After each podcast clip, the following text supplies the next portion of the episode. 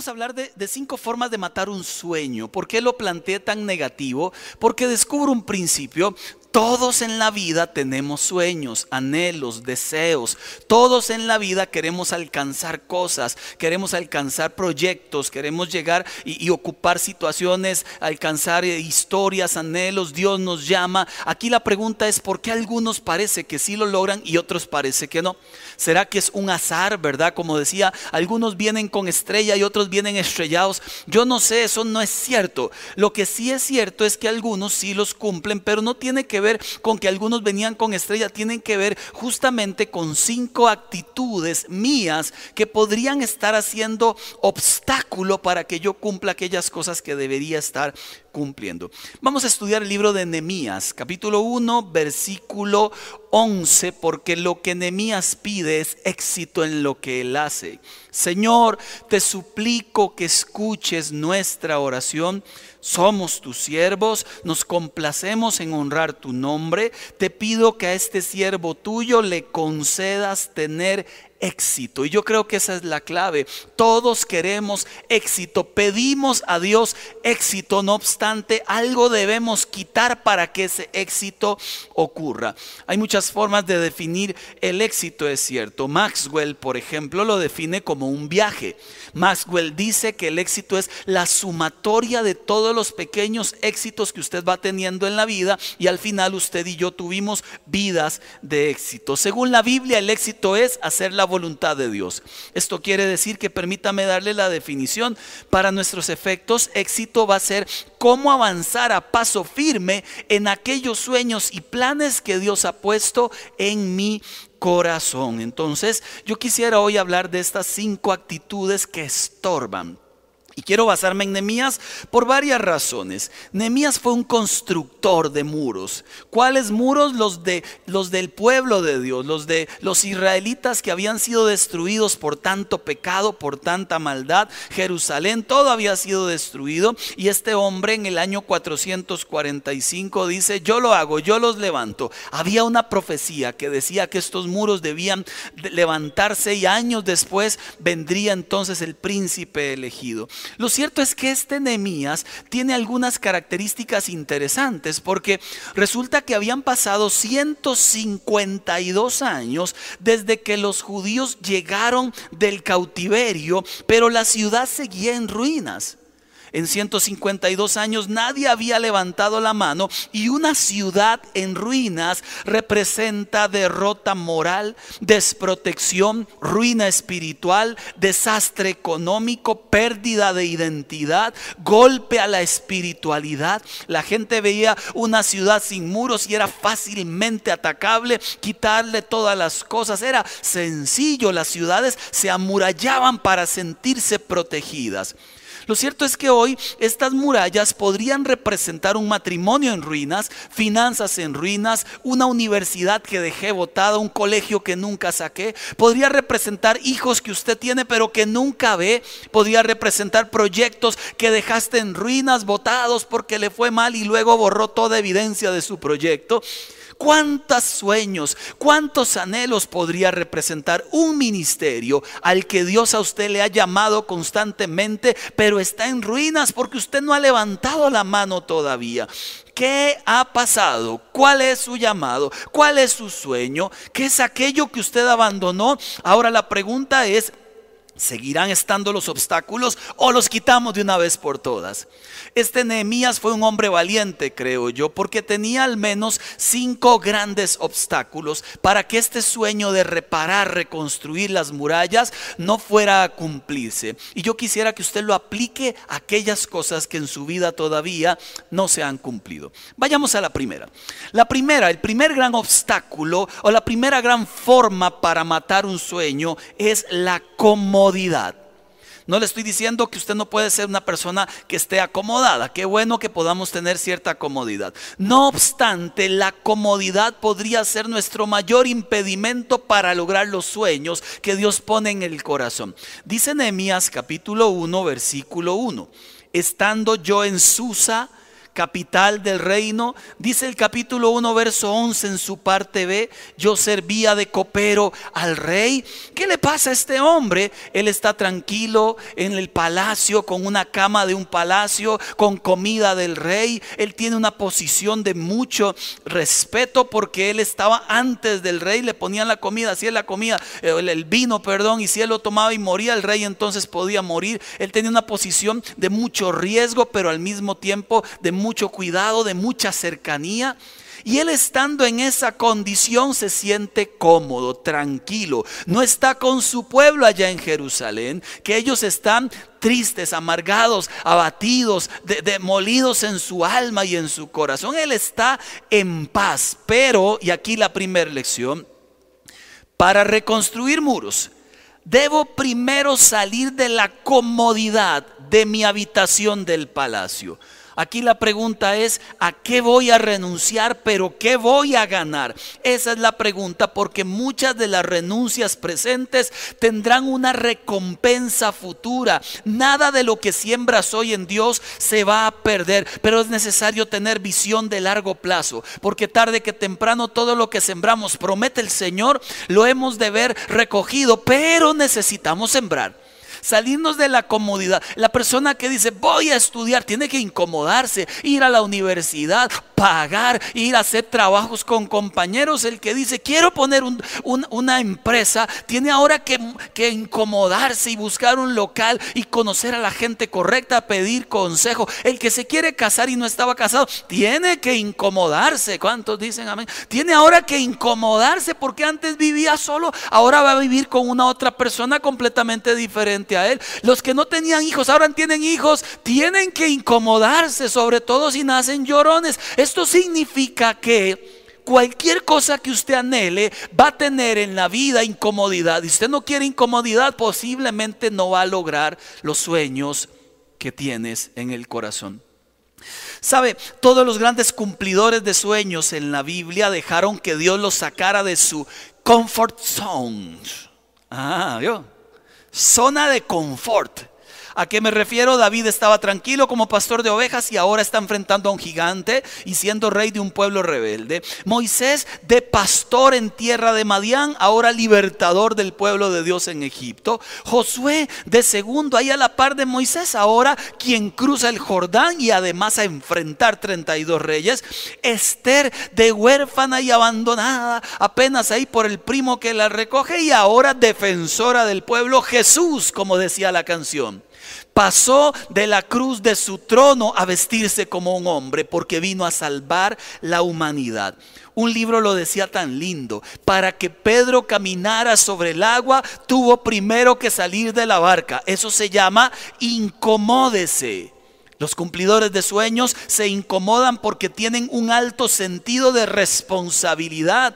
La ciudad de Susa, la capital de Persia, hasta Jerusalén tiene una distancia más o menos de 1120 kilómetros. Significa que Nehemías no solamente iba a salir de su cama del palacio, sino que tenía que viajar hasta allá para levantar los muros, porque él dijo: Es mi sueño, a mí me toca, asumo el compromiso. Necesitaba consistencia, perseverancia, entrega con completa, donde otros se detienen, Él avanza, donde otros dicen no puedo, Él dice yo sigo porque es mi sueño lo que Dios me puso y hasta que no lo vea cumplido, no me detengo, sépalo. Si usted quiere hacer algo en la vida, tendrá situaciones que enfrentar siempre, incomodidades que resolver siempre. La comodidad me puede convertir en un perezoso espiritual. Ya lo dice el Proverbio capítulo 13, verso 4, los perezosos ambicionan mucho y obtienen poco, pero aquellos que trabajan con esmero prosperarán. ¿Cuál muro te toca levantar? ¿Qué tienes que dejar para ir a construir aquello que Dios te ha dado? Mire, yo, recuerdo que en algún momento cuando era chiquillo eh, eh, yo jugaba fútbol, pero la verdad, la verdad, siempre me enojaba mucho porque nadie me pasaba la bola. Hasta hoy me pregunto por qué. Yo creo tener la respuesta, pero no quiero aceptarla. Nadie me pasaba la bola porque yo no jugaba como ellos. Entonces eso de pasarme la bola significa bola perdida. Yo pasaba los 40 minutos de partido de chiquillo chiquitillo buscando y peleando, écheme la bola, écheme la bola, écheme. Nadie, ninguno de esos filisteos incircuncisos se animó a pasarme la bola. Ahora ya grande lo comprendo, no me pasaban la bola porque yo no jugaba bien, pero yo tenía dos posibilidades. O paso llorando el resto de mi vida porque no me pasan la bola o intento mejorar o trato de capacitarme, o me quedo horas entrenando y tirando, haciendo, mire, lo que sea. Pues resulta que aquí igual, o paso por la vida viendo cómo los demás cumplen sueños, pero es que ellos no pasan viendo tele día y noche, ellos no pasan perdiendo el tiempo, o paso por la vida diciendo, qué dichosos aquellos, o de verdad yo asumo la responsabilidad de incomodarme para lograr aquello que Dios me ha dado y que sé que puedo lograr. Los cumplidores de sueños lo comprenden perfectamente. Hasta el nombre Nehemías tiene un significado. El Señor consuela. Me gustan a mí este tipo de historias porque resulta que Nehemías tiene un nombre digno de ser recordado. Pero también Bernabé, que no se llamaba Bernabé, pero le decían Bernabé a Bernabé, aunque Bernabé no fuera Bernabé. Bernabé se llamaba José, era de Chipre, se echó al hombro a Pablo, el famoso Saulo ¿Por qué Bernabé le decían Bernabé cuando él no era Bernabé, sino que era José? Porque él tenía una característica tan extraordinaria que la gente le puso un apodo. Y le dijeron, mejor no le digamos José, digámosle Bernabé, porque él es un hijo de consolación. Donde llega consuela, donde llega transforma, sus palabras animan. Qué hombre más impresionante. Ahora, ¿qué significa José? ¿Es Bernabé? Hijo de consuela. ¿Qué significa Nehemías? El Señor consuela. ¿Qué significa su nombre? Cuando la gente dice, viene Sarita a la casa, ¿cuál es el apodo? Qué feo, ¿verdad? O sea, qué feo. viene Daniel a la casa y todo el mundo, guarden las billeteras. Mire, qué feo, ¿verdad? ¿Cuál es el apodo?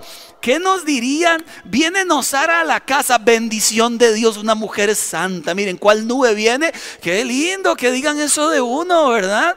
Qué lindo. Pero no, ¿cuál es el apodo que nos tendrían allá en el cielo si hubiera alguno? ¿Cuál es? ¿Verdad? Yo espero que sea uno lindo. Tiene que ver con cuánto se incomodaba para cumplir los sueños que Dios puso en su corazón. Primer gran forma de matar un sueño, demasiada comodidad. Sacúdase un poco. Parece que estoy bailando, ¿verdad? Hombros, sacúdase un poco. Segundo gran forma, segunda gran forma de matar un sueño. Número dos, el temor. Que ahora, por cierto, en medio de esta sociedad, pues lo que más se habla es de temor por la pandemia y demás. El temor. Nehemías capítulo 1, verso 3. Ojo, por favor. Dije ojo y me señalé el oído. Fue como raro, ¿verdad? Es que yo iba a decir ojo y oído. Las dos cosas. Ojo y oído. Están castigados, músicos, por burlarse del pastor. Ojo, aquí adelante. Él pregunta, ¿cómo está mi pueblo? Y le dijeron, las cosas no andan bien. Los que regresaron a la provincia de Judá, mm, grandes dificultades, viven en desgracia, la muralla derribada, las puertas consumidas por el fuego. ¿Se imagina usted empezando una misión y que le diga, mm, mm, eso no le va a ir bien? Quiero meterme a la U, uy, ahora en la U es dificilísimo. Y quiero abrir una empresa, quebrarás, hermano, todo el mundo quiebra. Y quiero casarme, ni para qué no es que la gente se divorcia, ¿qué? Comité de apoyo más horrendo, por Dios. Tenemos que alianzarnos con aquel que sí apoya los sueños en los que Él nos mete. Esto significa que cuando intentemos eh, caminar hacia un sueño, compréndalo, la dificultad va a caminar a la par. Si usted no se mueve, nada pasa. Usted comienza a moverse y aparecen los detractores, los que le dicen cómo hacerlo, los que le dicen no lo haga, los que le dicen que usted no puede. Pero usted tiene que entender que si Dios lo llamó, puede. Y no solo que puede, sino que va a llegar. Palabras como dificultad, desgracia, derribado, las cosas no están bien. ¿Sabe qué pasaba en la ciudad de Jerusalén? Más de 90, 100 años los adversarios se habían ocupado esa ciudad. No sería fácil levantar los muros. Pero ¿qué es fácil en la vida? ¿Qué es fácil? Los que han tenido noviazgos saben, uy, es que los noviazgos a veces no son tan fáciles. Los que se han casado, es que un matrimonio hay que pulsearla. Mire, los que son vendedores, que lo preguntábamos ahora en la tarde, ¿quiénes son vendedores? ¿Quién de ustedes ha dicho es que la calle está muy dura? Y yo me pregunto cuándo ha sido suave. Siempre ha sido de concreto, de asfalto. Pero la gente dice que dura está la calle, qué difícil. Mire, la vida es así. Hay que enfrentarla como venga. Pero usted tiene algo más grande que la calle dura y algo más grande que las dificultades y algo más grande que los adversarios al Dios eterno que está contigo. Pero hay que vencer el temor. Hay que vencer el temor porque el temor tiene el potencial de estacionarte en tus errores pasados. Tiene el potencial de minimizar tu capacidad. Tú miras la visión, el sueño, aquello que viene y eso es más grande que... Sí, va a ser más grande. Se llama visión, sueño, tiene que ser más grande que su vida. Y entonces ahí usted puede depender de un Dios que es más grande que el sueño puede hacerte desistir ante la adversidad. Mire qué interesante Nehemías capítulo 4, verso 2.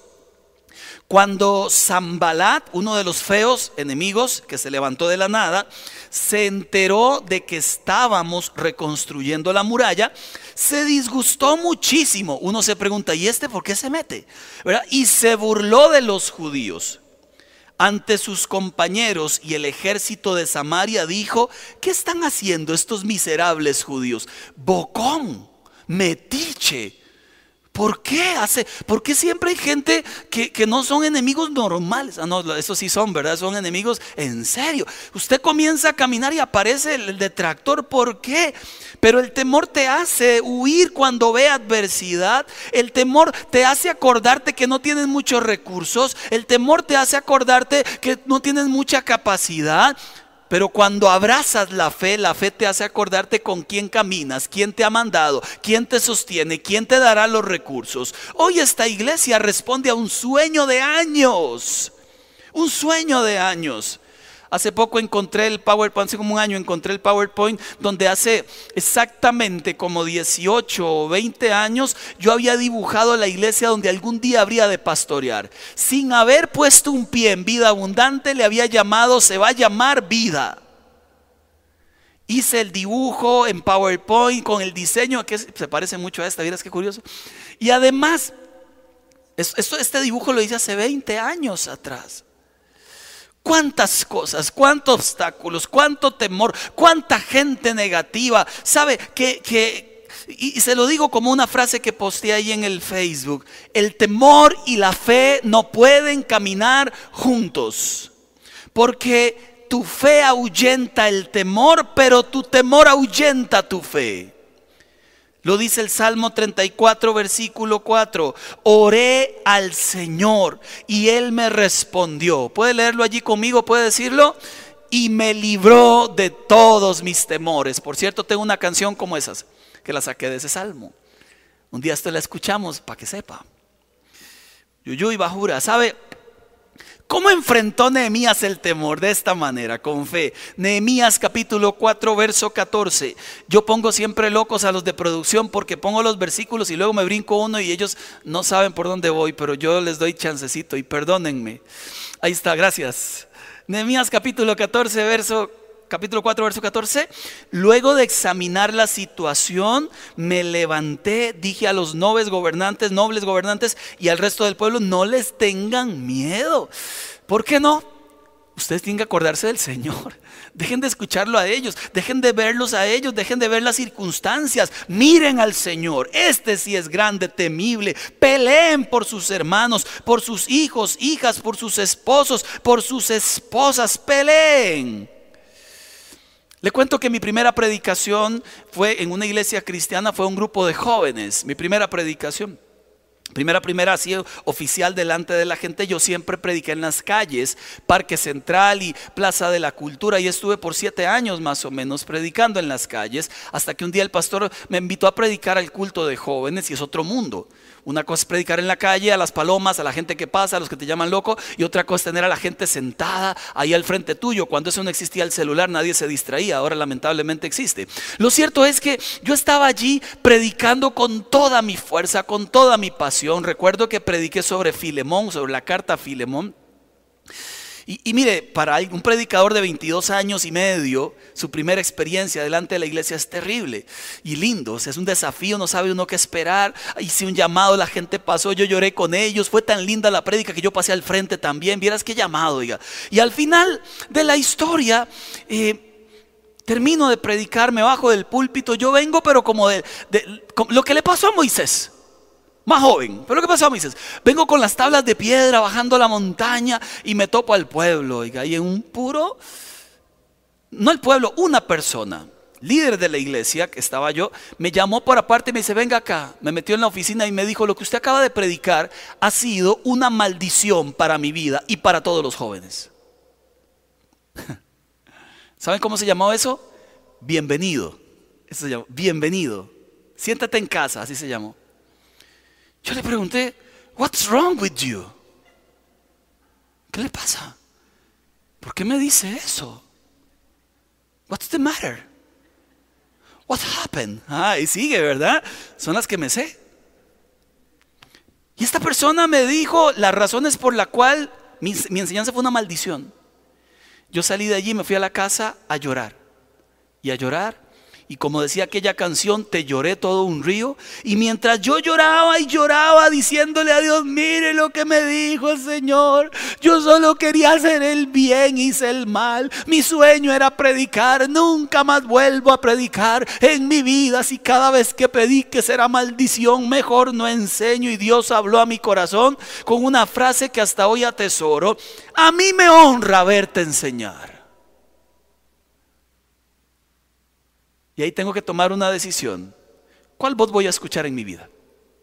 ¿Cuál es la voz que voy a escuchar en adelante? ¿La del Señor hablando a mi corazón o la de un envidioso? Para que sepa. ¿Cuál voz es la que vamos a escuchar en el camino? Depende de mi relación con Dios, pero ¿cuál voz es la que voy a escuchar? Porque resulta que ese día casi me quiebra, pero aprendí algo que todavía estoy practicando. Cuando usted quiera lograr un sueño en la vida, eh, embárrese de aceite. Y cuando vengan los detractores, detractores, si le tiran algo que se le vaya resbalado y usted avance, porque hay alguien más grande que le ha dicho, yo estoy contigo, no te dejaré, nunca te abandonaré. Amén. Amén. Nosotros no somos de gritar mucho, pero grite amén, amén. Amén. Así es. Número tres. Número uno, entonces, la comodidad. Puede ser un obstáculo para el sueño. Número dos. Número dos. ¿Ya lo olvidó? Número dos. Es el temor, vence el temor, vence el temor. Número tres, la tibieza espiritual. Tibio, que no ama a Dios con todo su corazón que ha perdido su pasión, que ha perdido su amor hacia Dios, se pierde entonces la dirección que Dios me da y al mismo tiempo, si pierdo la dirección, no voy a lograr las cosas que anhelo en mi corazón. Número tres, cuídese de la tibieza espiritual. Mire lo que hace este hombre Nehemías, capítulo 1, verso 4. Cuando escuché que mi pueblo estaba destruido, me senté a llorar, hice duelo, ayuné, oré. En el capítulo 1, verso 6, te suplico, Señor, que me prestes atención, que fijes tus ojos en este siervo tuyo que día y noche ora en favor de tu pueblo. Tenía una espiritualidad sana, una motivación correcta. ¿Quién es Dios? Él lo sabía. Entonces confiesa su pecado, el del pueblo, porque él entiende que el arrepentimiento es necesario para llevar adelante sueños y planes. La obediencia trae bendición, la desobediencia maldición. Pero el arrepentimiento tiene dos partes. Si te arrepientes, si lo confiesas y te apartas, esa entonces es la única ecuación donde la misericordia llega. Pero si hay confesión, pero no me aparto del pecado, la misericordia no llega. Por lo menos si lo confiesa, lo dice el autor de Proverbios. Además, Nehemías hace algo muy lindo en medio de su sueño le recuerda a Dios sus promesas. Señor, recuerda que tú dijiste que si tú nos volvíamos a ti, tú te volverías a nosotros. Recuerda que dijiste, y le, añado, clama a mí, yo te responderé. Recuerda que dijiste que no he visto justo desamparado ni su simiente que mendigue pan. Recuerda que dijiste que eres mi castillo fuerte, mi, mi protector. Recuerda que dijiste que bajo tus alas me puedo cubrir. Recuerda que dijiste que soy la niña de tus ojos. Recuerda que dijiste que no me dejarás. Recuerda que dijiste que en tu mano estoy seguro. Recuerda que dijiste, recuerda que dijiste. El conocía las promesas de Dios y podía recordarle a Dios las promesas. No es que Dios las haya olvidado, pero muchas veces en nuestras oraciones es necesario acudir a Dios y decir, Señor, voy de frente porque tú vas delante, si no, no camino. Voy hacia esta consecución de los sueños porque tú vas al frente, si no, ni lo intento. Este hombre sabía que le iba a ir bien. Uno, vivía en obediencia. Dos, su motivación era honrar a Dios y que el pueblo tuviera murallas. No buscaba ni fama ni fortuna, errores en estos tiempos. Ahora, si a usted le llega fama y fortuna, qué bueno. Pero que esa nunca sea su motivación, que llegara porque llegó, nunca porque usted es un amante de que la gente le aplauda, ni un amante del dinero. El creyente auténtico es amante de Cristo y no hay nada que compita con él, o no debe haber nada, ni siquiera un partido de fútbol después del culto. Recibe ahora, recibe. Número tres, porque él sabía que le iba a ir bien, porque su confianza no estaba en el rey si le daba o no permiso, su confianza estaba en Dios. Mire qué lindo el versículo capítulo 2 verso 20 de Nehemías, capítulo 2 verso 20. Puede leerlo, porfa, dígalo duro, duro, duro. El Dios del cielo nos ayudará a tener éxito. Recuérdelo. Si a usted un amigo le ayudó en un trabajo, si a usted un hombre le dio trabajo, fue Dios, siempre fue Dios. Dios usa a las demás personas como instrumentos en sus manos para bendecir tu vida. Dios usó a este rey para bendecir la vida de Nehemías y además Nehemías le pidió madera para reconstruir y madera para su casa, para que no le falte. Nehemías sabía que si Dios estaba con él también estaría su provisión allí. Me gusta muchísimo. Es el Dios del cielo en que me va a ayudar a tener éxito. Es el Dios del cielo. Y además lo hizo en el tiempo correcto. Dicen por allí los estudiosos que el mes de Kisleu al mes de Nisan, o sea que el tiempo donde él tiene el sueño y habla con el rey, al tiempo, este, perdón, del tiempo donde él tiene el sueño de reconstruir al tiempo donde habla con el rey y avanza, pasan cuatro meses. Cuatro meses en oración, cuatro meses en ayuno, él no hace un plan a, lo loco. Por eso hay mucha gente que en el matrimonio le va mal. Porque lo conoce hoy, mañana le pregunta el nombre y pasado mañana se casa. Ni siquiera ha conocido a la persona. Por eso mucha gente en negocios le va mal porque empieza un emprendimiento y ni siquiera analiza el mercado ni pide dirección a Dios. Por eso mucha gente a veces no, no, termina de cumplir lo que anhela, porque va a lo loco, pongámosle, hagamos, ah, se alía a gente incorrecta, no pide dirección y cuando se lo está ahogando, entonces dice, Señor, ahora sí échame la mano. Es al revés. Primero pedimos permiso, primero pedimos dirección y luego caminamos. Cualquier persona que lo haga de esa manera escuchará la voz de Dios y sabrá que cualquier plan que haga tendrá éxito en el futuro. Entonces, hablemos con Dios. Pidamos dirección a Dios, hablemos con el rey y sobre todo le decía ahora, renuncia a la frustración, habrán frustraciones, entienda que hay y además tenga cuidado con la susceptibilidad, se lo decía ahora, porque siempre habrán enemigos, situaciones y dificultades que se presenten para que usted cumpla un sueño. Mire, yo, yo, en el año 2000 hice un disco, lo he contado a manera de chiste, pero no es un chiste, no es un chiste el disco.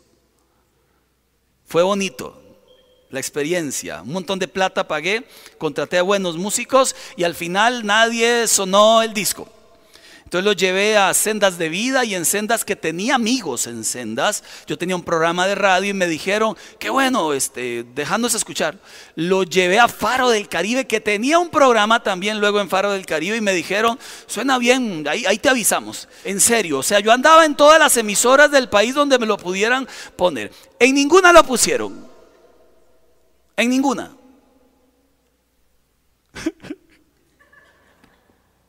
en ninguna lo pusieron.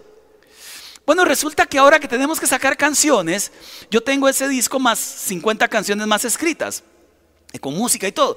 Entonces le dije a los músicos, ¿por qué no sacamos las canciones? Y, y alguien me dijo la frase que dijo Julio Melgar en una de sus canciones. Julio Melgar dijo, yo no sabía que esta canción la había escrito hace tantos años para este tiempo.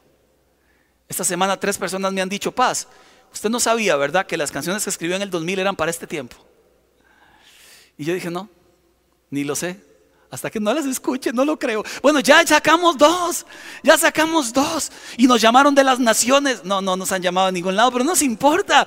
No se trata de las naciones, se trata de adorar al rey. Y son puros salmos. Se trata de adorar al rey, de cantar al rey juntos como iglesia. Ahora que están prohibiendo hasta cantar canciones eh, en, ahí. Entonces se trata ahora de servir a Dios, de amar a Dios, de que aquellos sueños que Dios dio no caen en tierra y mueren. Se levantan cuando es el tiempo. Pero es necesario seguir creciendo en la comunión con Dios, en el fervor hacia Dios y no ser tibio. Si algo no le sucedió, tranquilo, llore, lo levante, se quítese las lágrimas y avance. No mate el sueño tarde que temprano. Ese sueño cobrará vida en las manos de Dios otra vez. Porque quizás el sueño está ahí. Quien lo mató fue usted. Quizás es bueno que usted vuelva otra vez al baúl de los recuerdos, saque aquellos sueños que usted tenía. Mire, hay gente que ha dicho este año leo la Biblia, hay otros que han dicho este año de verdad me meto al gimnasio, otros que han dicho voy a leer dos libros que me encantan. Este año, desde ese tipo de sueños hasta este año es el año donde voy a servir a Dios como Él me ha llamado. Este año es el año donde voy a crear un ministerio que va a suplir necesidades reales de gente que está en necesidad. Hay sueños de sueños. Pero la persona espiritual, real, comienza a abandonar esta idea de pensar solamente en sí mismo y comienza a poner su mirada en Dios. Termino rápido. Dos más. Es que como a esta hora no hay mucha cosa, entonces yo me emociono y sigo. Y aquel esperando para ir a ver el partido, lo engañaron, brother, lo engañaron. Engañado por el pastor. Cuatro, obstáculo para los sueños, la mediocridad. La mediocridad. Dice Nehemías 6:15, la muralla se terminó el día 25 del mes de Lul. Su reconstrucción duró 52 días. Lo que nadie hizo en 152 años, vino Nehemías y lo hizo en 52 días. Eso es excelencia. Excelencia, porque la mediocridad me detiene. La mediocridad me insensibiliza. Eso no es conmigo que lo haga otro. La mediocridad me aísla. El excelente trabaja en equipo. Trabajó con sacerdotes, plateros, gobernantes, levitas, sirvientes, guardas, mujeres. Mire, la mediocridad vive de la improvisación. La excelencia saca tiempo para planificar. ¿Usted vio qué linda sonó la música ahora? Planificar, ensayos. Hay una nota, pero el resto estuvo bien. La mediocridad ha perdido el, valor en la palabra, la excelencia cumple su palabra. La mediocridad deja todo sin terminar, la excelencia comienza y termina lo que comienza. La mediocridad logra que la gente hable mal del reino de Dios, la excelencia hace que la gente alabe a Dios. Qué lindos son los creyentes, son los mejores trabajadores, son visionarios, cumplen su palabra. Qué lindos son los creyentes. Queremos un montón en mi empresa. ¿Por qué? Porque son de verdad, no aceptan sobornos. Qué lindos son los creyentes, no andan en chismes, siempre viven como Dios manda. Qué lindo se escucha eso.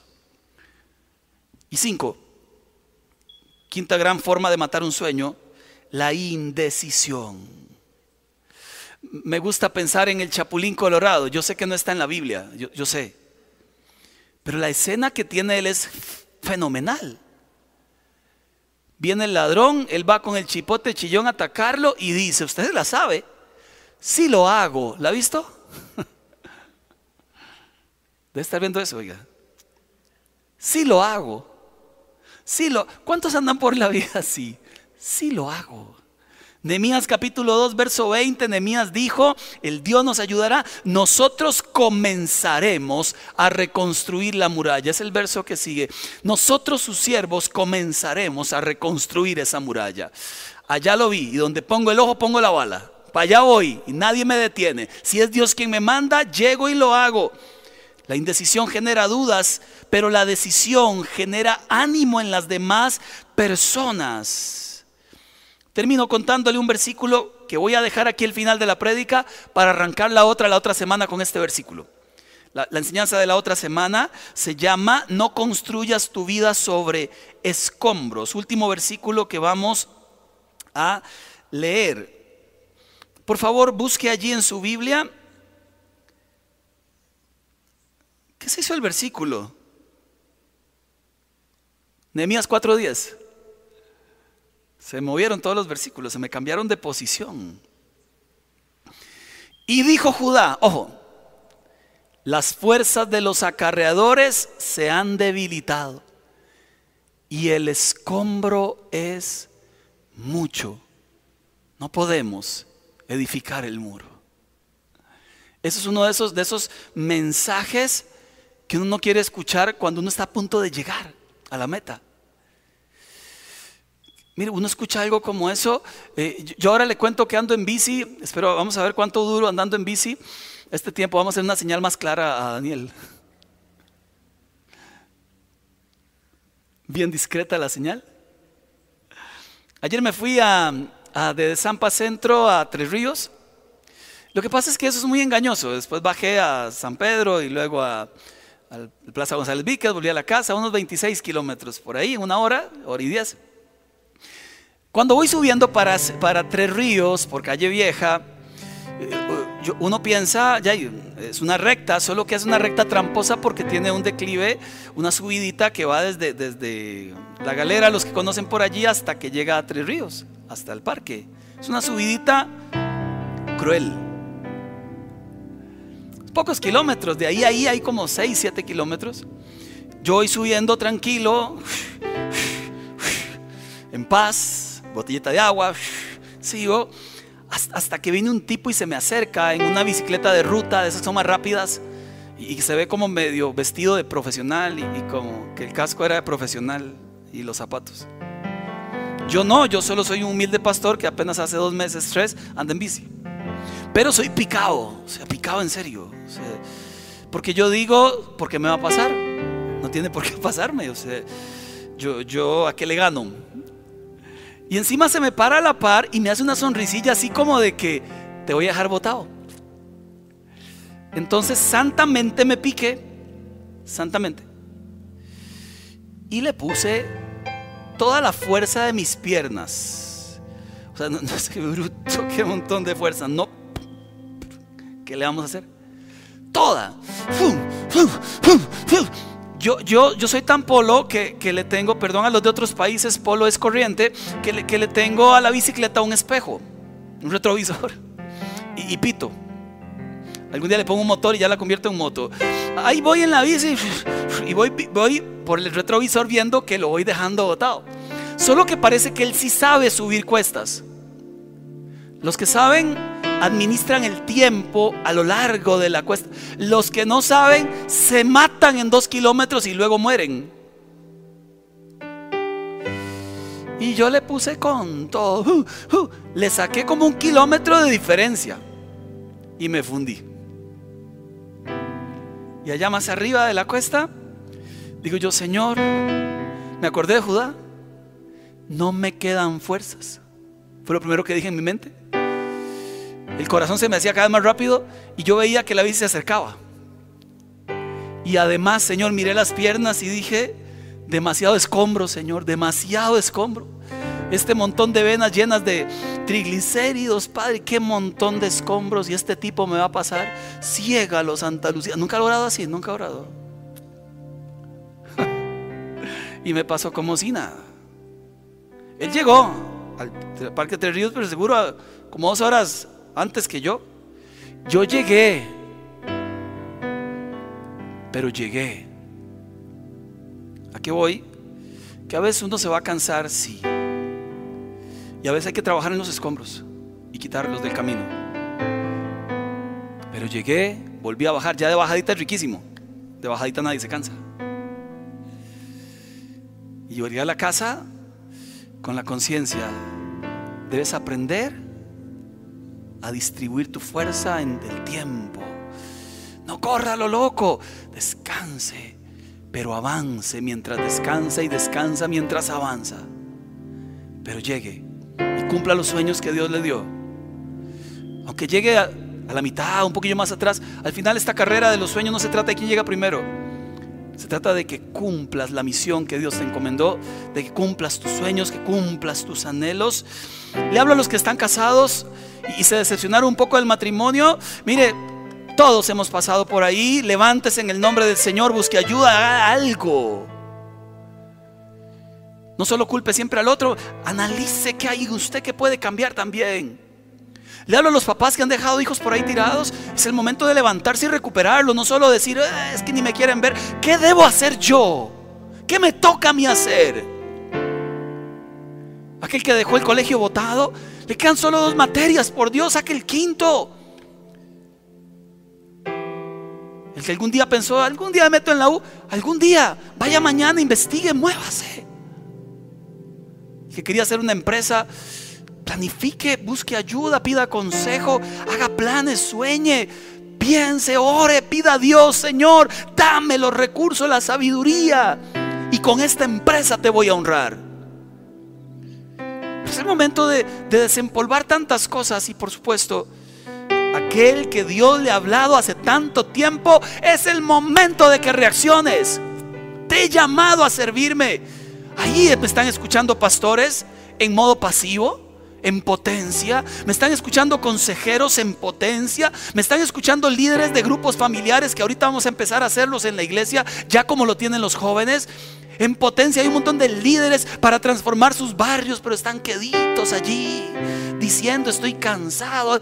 La otra semana, si Dios nos da vida, quitaremos ruinas de acá en su nombre y con su poder. Pero hoy la idea es, ¿qué es eso que te carcome el alma? ¿Qué es esa sensación de no he llegado donde tengo que llegar?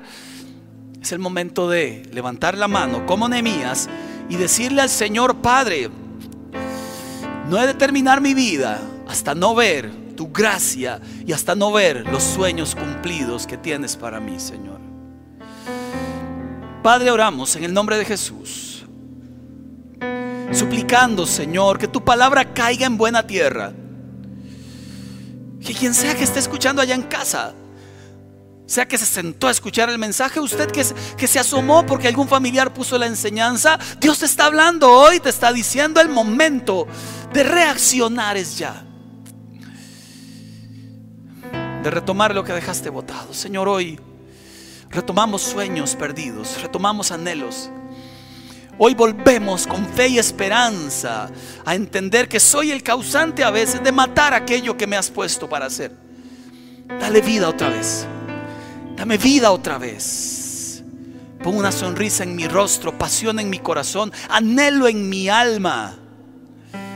Y que termine yo viendo tu bondad en esta tierra, Señor. Aprovechamos este tiempo final. Si usted tiene en casa, lo anunciamos que esta semana íbamos a celebrar la cena del Señor. Tome el pan allí que tiene en su casa. Tome el pan en su casa. Y siéntese a la mesa con Jesús. Siéntese a la mesa.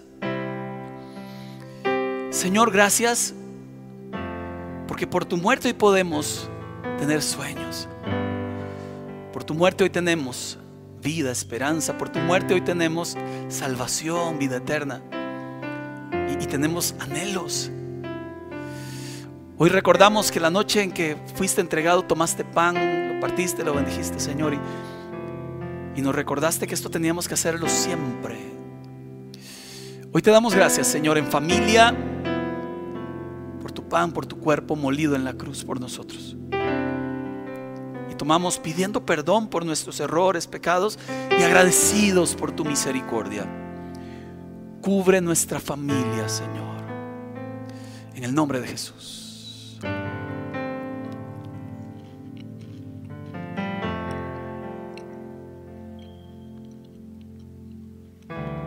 Dice la palabra que tomó también la copa. Nuevo pacto en mi sangre. Pero para que un testamento, un pacto pudiera hacerse realidad, el testamentario tenía que morir. Y Jesús murió. Y dije, ahora es porque creas en mí como Señor y Salvador. Hoy te damos gracias Jesús por tu sangre y tomamos confiados de que tu sangre nos perdona de todo pecado. En el nombre de Jesús.